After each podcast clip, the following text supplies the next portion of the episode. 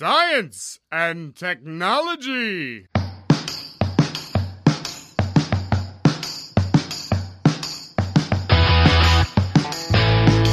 Estamos on com mais um Ciencion. E, como você pode perceber, não é a voz do Pedro que fala com você dessa vez, querido ouvinte. Você deve ter reparado aí na capa, mas este programa aqui encerra o ano de 2021 será apresentado por mim, Felipe Gomes, um dos editores aqui do Ciencion. 2021 está acabando e que ano, não é mesmo, pessoal? Tenho certeza que todo mundo aí passou por altos e baixos, foi um ano certamente cheio de emoções. E muita coisa aconteceu nas nossas vidas, não é mesmo? Aposto que você também passou por várias mudanças, assim como eu. Então gostaria de aproveitar essa reta final do ano aqui no podcast para falar com você, ouvinte, sobre a minha caminhada aqui com a equipe do Ciencion e para onde caminhamos. Bem, como vocês devem ter percebido, este ano não estive tão presente com vocês, não é? Apesar do Ciencião ter lançado bastantes programas, foram poucas as vezes que vocês ouviram essa vinheta aqui. Este podcast foi editado por Fê Gomes. Isso se deu porque 2021 foi um ano que realmente eu consegui participar de vários outros projetos como editor de podcasts, né? Então eu não estava cuidando apenas do Ciencion, mas também de outros projetos, tanto de amigos meus quanto de clientes. Afinal de contas, o universitário tem que dar um jeito de se manter enquanto dá na faculdade, não é mesmo? Mas falando dos programas que passaram pela minha mão esse ano, vamos lembrar quais foram eles? Pausa aí o podcast e dê o seu chute. Foram cinco programas editados por mim. Anota bonitinho e aí, se você acertar quais foram, você ganha aí um beijo virtual na sua testa, querido ouvinte. Pausou? Preparado? Vamos lá! Número 1. Um.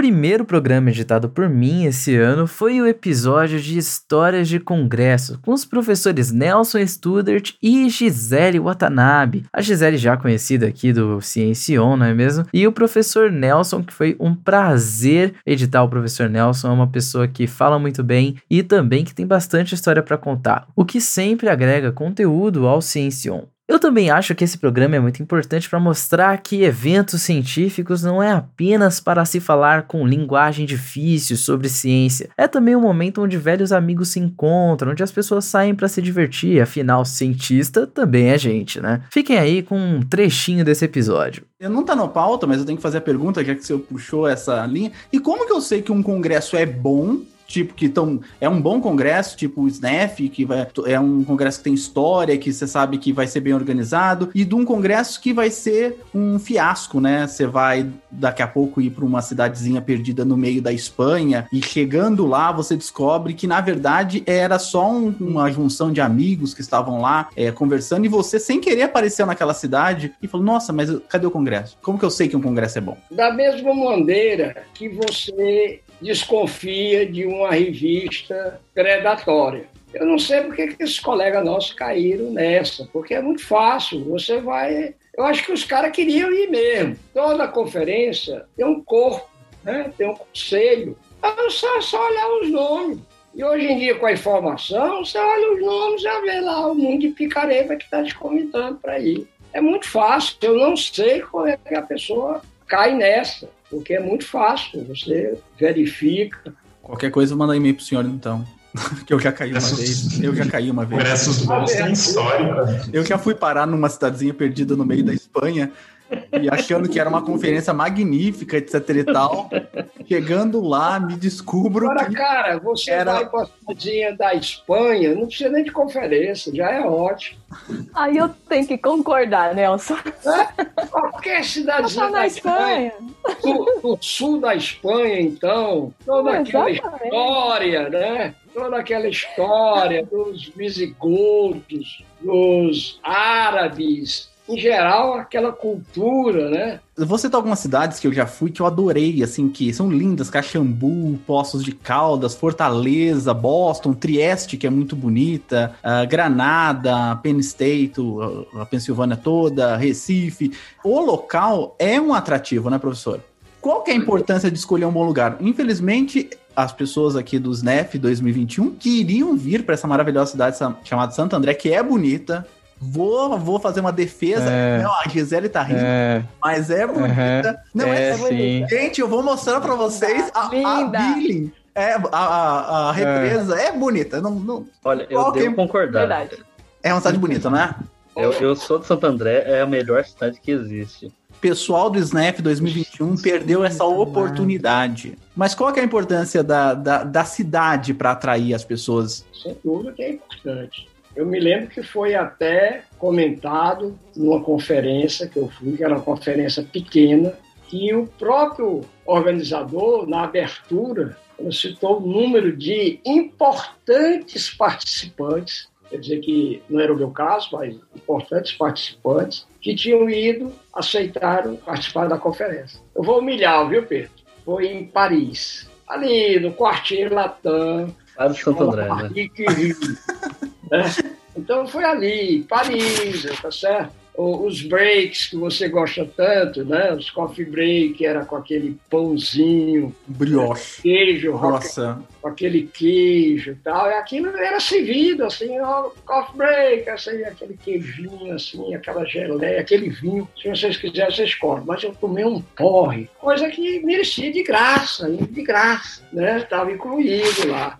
Foi, assim, uma coisa maravilhosa. Mas tinha uma coisa fantástica, eu fui a duas conferências lá, e se tiver outra, eu vou também. Infelizmente, não fizeram nenhum de ensino de física lá. Praga. Praga, pelo amor de Deus. Praga, retornei agora para passear com meu filho, Praga é uma coisa fantástica, né? Viena. Eu entrei no café da- de Viena daquele, eu ainda senti o cheiro do charuto, do Freud, do Boltzmann, né? Aquela coisa assim, aqueles museus, né? Visitei lá, vi o berço da nossa imperatriz, né? Tudo cultura, né? Aí eu vi uma cidade imperial na China, Xi'an. O mais difícil foi chegar lá. Essa foi a, a mais louca. Você pergunta alguma história curiosa, eu posso contar. Aquilo foi uma loucura. E Xi'an é uma cidade imperial, ainda tinha todas as muralhas e a- a- as ruas todas de ainda de barro. né? Agora os hotéis já eram todos ocidentais. Número 2. Se você acertou o primeiro episódio, o segundo é ainda mais fácil. O episódio 28 sobre o SNEF 2021 também foi editado por mim. Para você que não conhece, o SNEF é o Simpósio Nacional do Ensino de Física, que aconteceu esse ano de maneira remota, claro, e também foi um programa com a participação da professora Gisele Watanabe e do professor Nelson, onde eles falaram sobre os resultados do congresso, como foi essa experiência de simpósio online e, por que não, também falaram das saudades que deixaram os simpósios presenciais. Aqui vai uma palhinha para você. É, por que para o SNEF? Porque a gente quer discutir a educação nesse país. E é a educação olhando do ponto de vista física. Né? Como é que será os nossos próximos anos numa condição é, tão adversa que a gente está vivendo? A gente queria trocar, a gente queria não, a gente quer trocar experiências, a gente quer aprender com os professores, a gente quer mostrar o que é possível fazer juntos, né? Porque a educação brasileira, acho que a gente precisa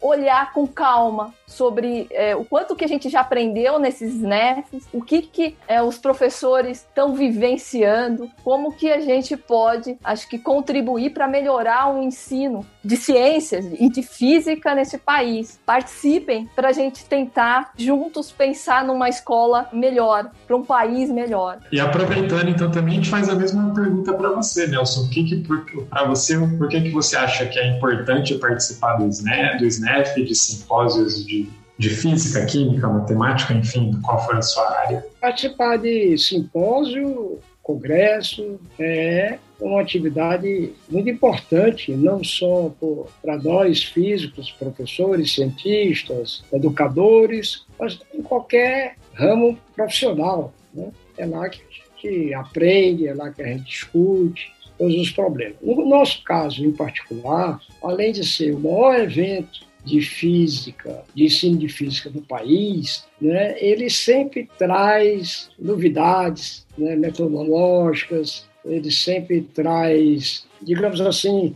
muitas sugestões de melhoria de ensino, etc., muita discussão. No, no SNEF 2021, há duas coisas, não que as outras não sejam importantes, todas são, mas duas coisas que eu acho extremamente relevantes com o que a gente está enfrentando aqui atualmente. Uma imperiosa é como a gente vai implementar a lei do ensino médio para o ensino de física. Isso é altamente preocupante. O ensino de física pode se acabar. Né? Eu não quero ser muito é, assim pessimista, mas ele pode se acabar. E então é preciso que a gente venha discutir. Né? Não adianta ser contra agora, porque a não ser que ache um movimento de revogar a BNCC. Mas se não tem esse BNCC, eu sou favorável que a gente tem que fazer o melhor possível com isso que a gente tem que é terrível. Essa é uma questão importante. Outra coisa que eu acho uma coisa muito importante é quanto à formação inicial do nosso professor. Eu quero que os professores venham nos ajudar a dizer o que estava errado, o que esteve errado nas nossas licenciaturas. Porque sempre isso é de cima para baixo. Os especialistas, maior autoridade, né, diz assim: olha, as disciplinas que devem ser ensinadas no curso de formação inicial são essas. Mas e os egressos? E os professores atuais? Eles têm que participar, dizendo o que é que eles realmente sentiram de sua formação, o que foi preciso. A gente tem que discutir a formação pós-graduada, para onde é que está indo esse professor, né? os mestrados profissionais, os mestrados acadêmicos, todas essas coisas são latentes para ser discutido no SNEF 2021. Número 3.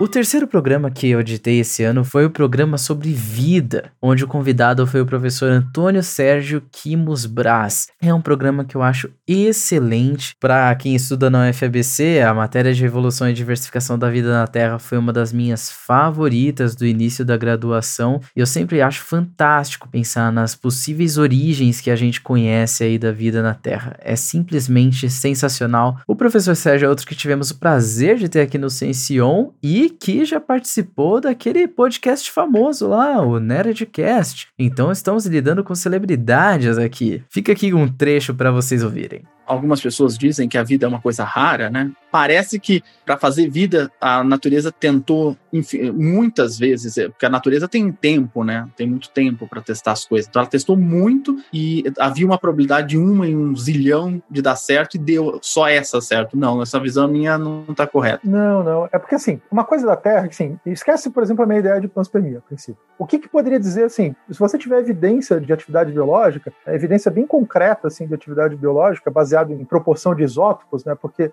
as enzimas biológicas, elas selecionam, por exemplo, você tem carbono isótopo 12 e 13, são dois isótopos estáveis. As enzimas biológicas, elas têm mais afinidade pelo carbono 12 do que o carbono 13. Então, se você acha uma, uma amostra de molécula orgânica que é equilibrada com 12 e 13, é, você sabe que isso não foi de origem biológica. Agora, quando você acha uma que não tem praticamente carbono 13, isso é de atividade biológica. E você já acha evidências bem concretas disso com 3,8 bilhões de anos. Tem gente lá na Austrália que já falou de 4,1 bilhões de anos. Então, assim, seja 3,8 ou 4,1, é, significa assim, a Terra mal esfriou, porque depois teve um período chamado bombardeamento tardio, que a gente recebeu um monte de, de coisas que deixaram, tipo aquelas crateras na Lua, que havia sido inviável, né? A atividade biológica ela tem é, duas possibilidades. Né? Desculpa, a origem da vida tem duas possibilidades. Ou a vida surge muito fácil, porque é muito rápido o surgimento, ou ela é, chegou muito fácil.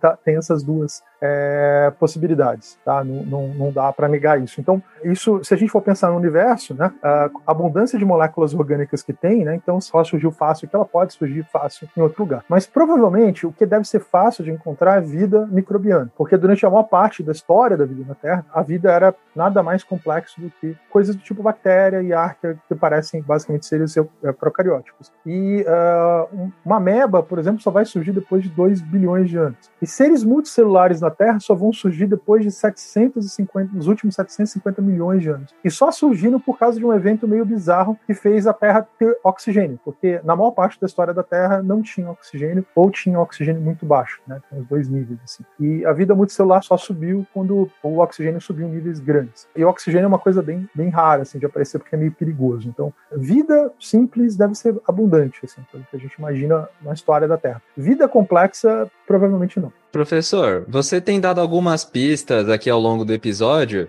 de que o espaço pode ser um lugar interessante para a gente pensar a vida, né? O surgimento da vida na Terra. Como que as condições ambientais no espaço poderiam ser interessantes para se pensar a origem da vida aqui na Terra? Eu não acho que surgiu no espaço, não. Eu acho só o seguinte: o universo é bem mais antigo que a Terra. Eu pensaria assim, assim como as ilhas, por exemplo, surgem lá no mar e daqui a pouco você encontra plantas, insetos que conseguem voar grandes distâncias e chegar aleatoriamente lá, né? Às vezes imagina, pô, como é que surgiu uma aranha aqui, como é que foi um pássaro, né? A questão, como é que vai, os seres vivos vão levar de um lugar para o outro? Eu acho que ele pode ter surgido em outros lugares e ter chegado aqui. Por exemplo, às vezes você fala assim, ah, mas veio de outro sistema estelar, mas quando a Terra foi formada, a Terra foi formada junto com outras dezenas ou talvez centenas de estrelas. Existe até um, uma coisa chamada é, tem até um nome para estrela, é, é, baseado na mitologia azteca. Tem uma estrela que eles deram um nome lá mitológico, baseado na mitologia azteca, que me fugiu o nome, que é a estrela que seria a mãe do Sol e mãe de outras estrelas. A gente sabe disso porque o nosso Sol tem uma assinatura né, de espectro, de, de elementos que é única dele. E aí, se isso fosse verdade, você conseguiria encontrar irmãs do Sol em outros lugares, né, com a mesma idade. E eles já encontraram estrelas e tem toda a característica de ser uma irmã do Sol, porque tem a mesma idade e tem a mesma assinatura química.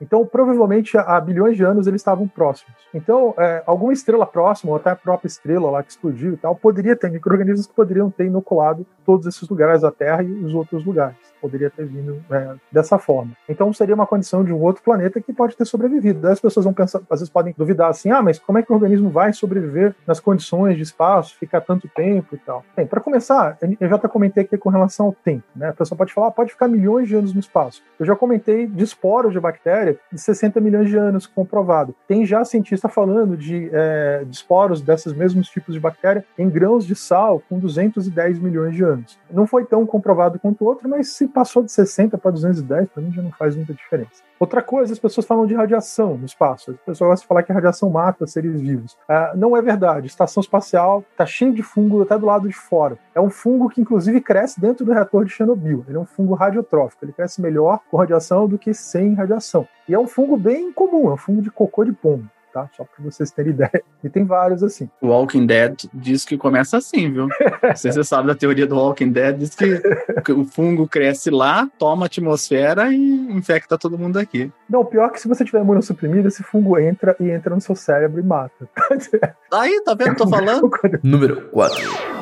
O penúltimo programa editado por mim esse ano foi o Aprendendo Entre Razões e Emoções, Ciencion 40 já. Nesse programa com o professor Guilherme Brogington, a gente falou um pouquinho sobre neurociência, psicologia e educação. Para mim foi um programa excelente porque uma coisa que eu adoro que acontece quando eu tô editando o Ciencion é quando eu aprendo alguma coisa nova ou aprendo uma perspectiva nova sobre algum conceito que eu já tinha bem estabelecido na minha cabeça. E nesse programa tem um trecho que o professor fala sobre como a gente tem que desmistificar essa história de que aprender tem que ser divertido. Porque nem sempre é. Aprender às vezes é um processo sofrido, estudar é um processo desgastante. Todo aluno universitário sabe bem disso, mas a recompensa que vem depois a gente sabe que é muito grande. Quando a gente tem aquele momento de euforia ou quando a gente percebe que conseguiu dominar a matéria muito bem, é aí que a gente vê que aquelas horas debruçadas sobre os artigos realmente valeram a pena. Deem uma escutada nesse trecho aí.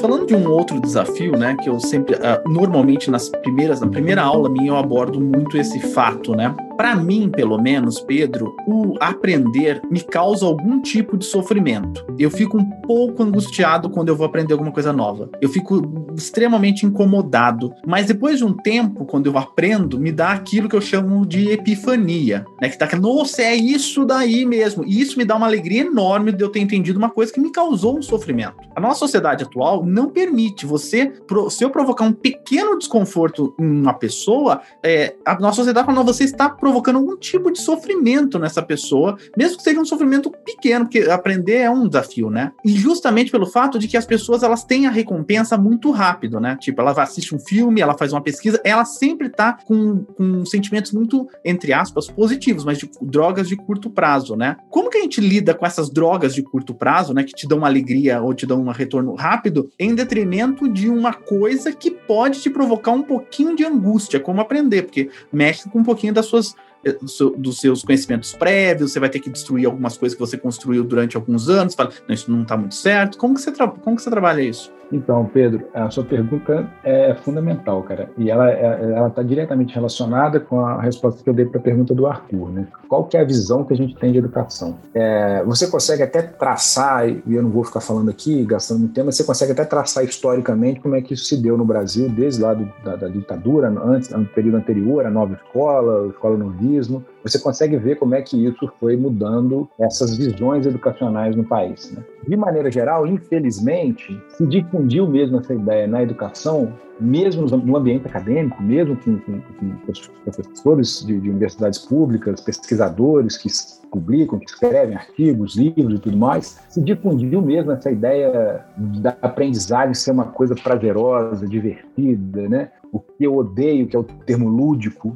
né? Eles conseguem jogar fora o termo, a importância da emoção, a importância da brincadeira, para transformar numa coisa totalmente pasteurizada, de achar que lúdico é justamente não ter nenhum tipo de sofrimento. E do, da mesma forma, quando você diz sofrimento, a pessoa já está achando que você está torturando a pessoa. Né? Mas o que não se compreende, e de, e de, uma maneira muito direta, seria até leviano quem está num nível de um pós-doutorado, que é um pós-doutor, por exemplo, propagar o tempo inteiro que aprender é divertido e é só gostoso. Isso não é verdade. Quem fala isso sabe que não é verdade. Porque é muito, é muito difícil aprender coisa importante. Né? Coisa simples não vale a pena. Não, a gente não vai nem falar de coisa simples. Para entender a do mundo, as coisas complexas são trabalhosas. É trabalhoso você entender uma teoria difícil, é trabalhoso você ler um texto, é, é, é muito trabalhoso, como você falou, você mudar de concepção, você ter uma concepção contrária e ter que aceitar uma outra concepção. São processos, por exemplo, na própria área de ensino, é, o termo é, é exatamente esse, chama conflito cognitivo. Há um conflito, e conflitos não são prazerosos, conflitos são dificuldades que se enfrentam. É difícil mesmo você aprender, é difícil você ser capaz de mudar a sua maneira de pensar. Se você quiser entender profundamente alguma coisa, isso te toma muito tempo, isso é muito difícil, e para qualquer área, né? A gente, a gente tem né, nessa coisa da, da da razão e da emoção, achando que, que a gente acha nem que física e matemática é, o top da coisa difícil. E não é, cara. Assim, pega um, pega um, um conceito de filosofia, pega um conceito de, de, de, de, sociologia, vai ler Bourdieu, porra. Cara, você termina de ler um parágrafo, você fica até doido, porque é exatamente isso, é difícil, é árduo de entender, é, é, é preciso você se despir de uma série de concepções para aprender aquilo. Então, é um processo árduo. Agora, a partir do momento em que aquilo ali você tem um domínio, você tem você adquire um tipo de apreensão real daquele, daquele, daquele conteúdo. E com isso você consegue interpretar o mundo, aí te dá um barato mesmo. É o que você chamou de epifania. Aí te dá um barato mesmo, você fala, caralho, velho, agora eu tô entendendo esse negócio. Agora eu entendo por que quando eu empurro aqui cai ali, agora eu entendo por que quando eu voto no fulano acontece aquilo. A compreensão que a teoria te dá a respeito do mundo, ela é prazerosa. Para agora, para chegar lá é mesmo é mesmo difícil, né? Como que eu costumo fazer isso com os meus alunos? Né? Eu costumo trazê-los para o que é mais real da nossa vida, porque a, a gente tem, né, é, é, nesse processo de colocar a cognição, a razão como mais importante, a gente também coloca isso numa visão muito idealista. Pedro é inteligente, Guilherme é burro, Arthur é aquele menino que tem dificuldade de aprendizagem. A gente coloca como se fossem coisas idealistas, estão ali uma essência, você nasceu desse jeito, né? Então a cognição fica esse negócio para poucos, um negócio que voa lá em cima. Então o que, que eu costumo fazer com os alunos? Mostrar que o processo de aquisição de conhecimento é como qualquer outro processo de aquisição, por exemplo, de uma habilidade motora. Você vai aprender a tocar violão. Porra, é difícil pra cacete. Você vai ter que ficar fazendo a mesma nota chata ali um milhão de vezes, seu dedo vai doer, vai machucar o dedo. E se você não insistir, você não vai conseguir tocar nada. E depois de um mês, se você insistir, você está puxando um parabéns para você. Com, com, com a intuição, com, com, com a, a parte intelectual, né, o desenvolvimento cognitivo, é a mesma coisa existe sofrimento, existe dificuldade, não é sempre divertido, né? a maioria das vezes não é divertido. Então a gente tem que parar com essa, com essa falácia. Eu sempre gosto de brincar, parece. Sabe quando você vê filme de. Hoje não tem mais, mas esses filmes da década de 80, rock, balboa, esses negócios. O, tre o treinamento do cara é 30 segundos que mostra. Uma musiquinha lá, ele dando um choquinho, dando uma corrida, e aí depois ele vai pro, pro ringue, né? Não, cara, o, o treinamento dele seria seis meses para ele lutar dois minutos, né? A gente retira do aluno a importância desse treino, né? a importância da dedicação cotidiana, né? E parece que vai ser fácil aprender. E não é fácil aprender. Número 5.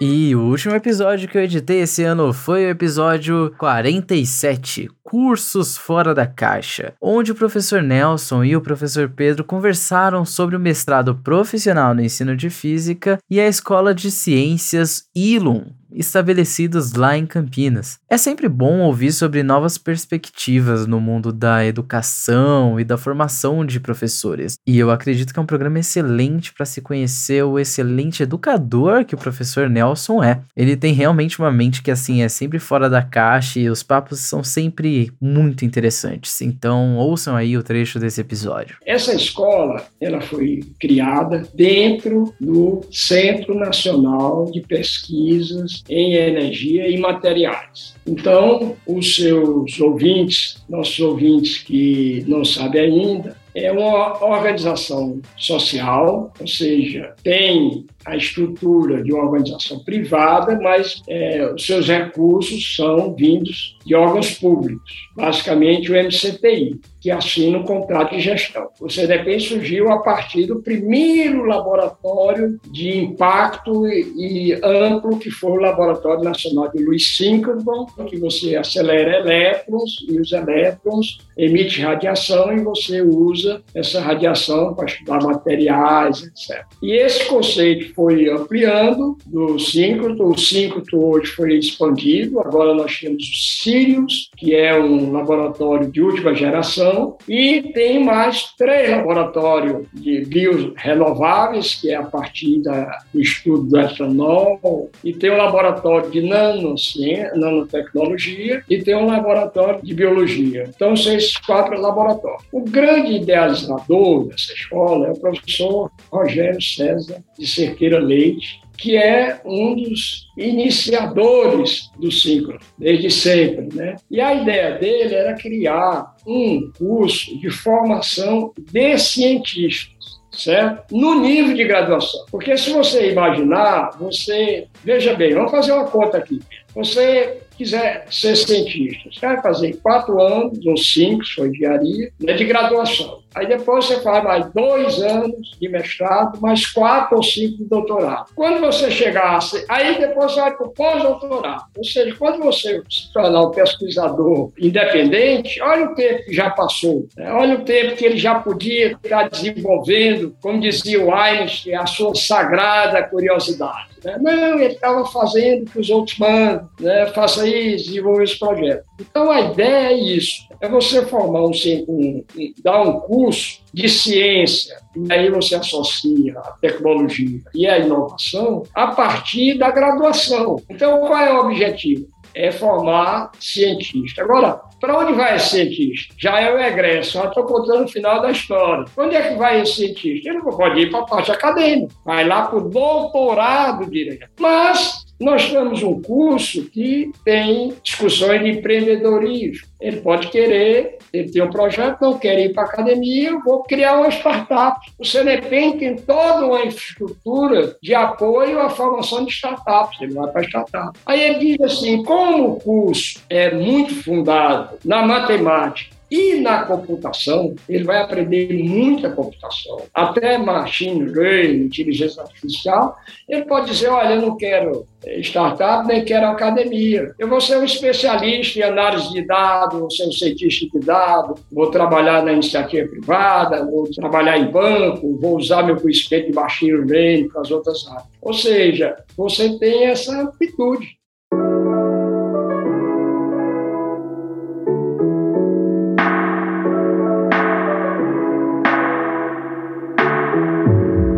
E aí, conseguiu acertar todos os cinco?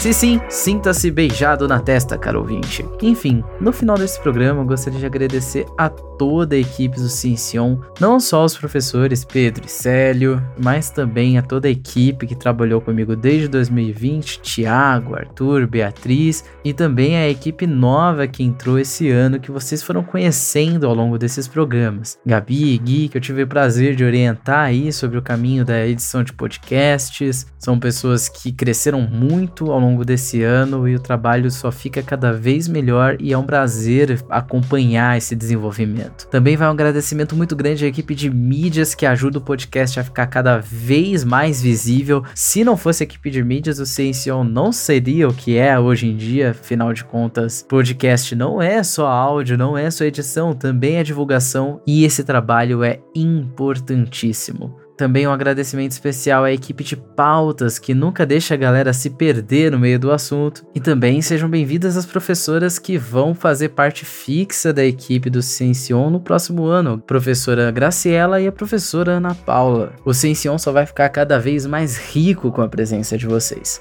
E quanto a mim, bem, eu abri o programa dizendo que esse ano vocês ouviram um pouco a minha vinheta de edição, ouvintes, e é com aquele toque adiantado de saudade, mas também muita tranquilidade na cabeça, que eu digo para vocês que no ano que vem talvez vocês ouçam menos ainda. Mas não se sintam abandonados. Acontece que 2021 foi um ano bastante conturbado, foi um ano bastante atarefado, por que não dizer, e eu estive em tantos projetos diferentes que foi um tanto difícil me encontrar. Sabe aquela sensação de quando você tá dividido em várias atividades ao mesmo tempo e você se sente um tanto fragmentado? Esse foi o meu 2021, basicamente. E eu fico muito feliz em dizer que 2022 será diferente, porque agora eu consigo um emprego fixo na área de podcasts lá pela Maremoto, atualmente a maior empresa de podcasts do Brasil, e isso vai fazer com que eu possa fragmentar menos a minha atenção em diversos projetos e focar na reta final da graduação. Afinal, esse momento chega para todo mundo e a gente realmente precisa dar aquele famoso último gás. Então, para poder planejar e executar os próximos passos da minha carreira acadêmica, em 2022 eu vou estar um pouquinho afastado dos projetos de extensão da faculdade. Eventualmente, eu ainda talvez possa aparecer aqui como voluntário.